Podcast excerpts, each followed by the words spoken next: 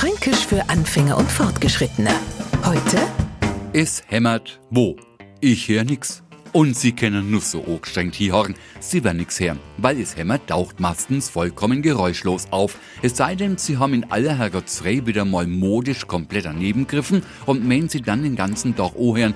Also das hämmert passt fein nimmer zu der Husen. Jetzt hat der Neufranke natürlich sofort kombiniert, aha, das fränkische Hämmert ist es Hemd. Richtig. Und jetzt reduzieren wir es Hämmert um die Hälfte, also aufs halbe Hämmert. Und das hat überhaupt nichts mehr mit Mode zu tun.